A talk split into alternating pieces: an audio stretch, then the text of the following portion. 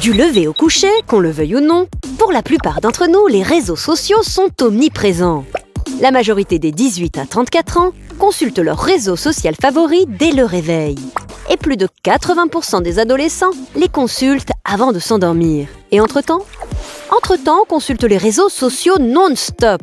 Tout au long de la journée, un utilisateur moyen passerait un peu plus de 2 heures et 19 minutes sur les réseaux sociaux, la France se situant dans la moyenne basse, avec 1h23 de connexion par jour pour un utilisateur de Facebook, Twitter ou Snapchat moyen.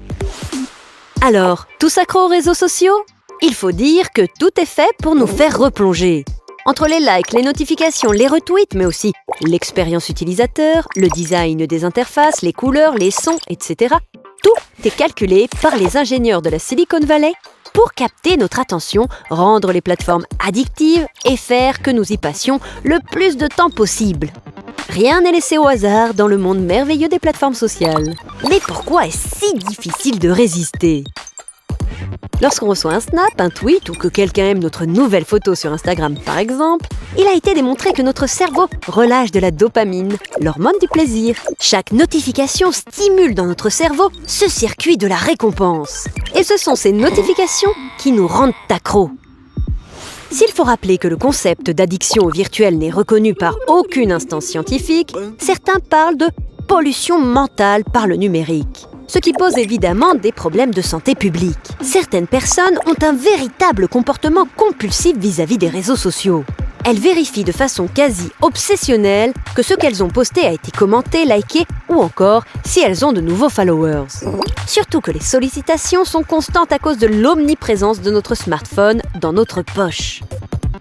Et si le nombre de notifications baisse, cela peut entraîner des dépressions chez des personnes fragiles. Ce sont les jeunes qui y sont les plus sensibles. Dans un article publié en 2017, le magazine américain The Atlantic a analysé l'évolution de la santé mentale des teenagers américains ces 25 dernières années. Le constat est brutal. L'omniprésence des smartphones dans les foyers américains coïncide avec une augmentation du nombre de dépressions et de pensées suicidaires. Les jeunes filles sont celles qui passent le plus de temps sur les réseaux sociaux et qui semblent être les plus fragiles. Mais les adultes ne sont pas à l'abri. Les études montrent que plus les jeunes adultes consacrent du temps aux réseaux sociaux, plus ils ressentent un sentiment de solitude.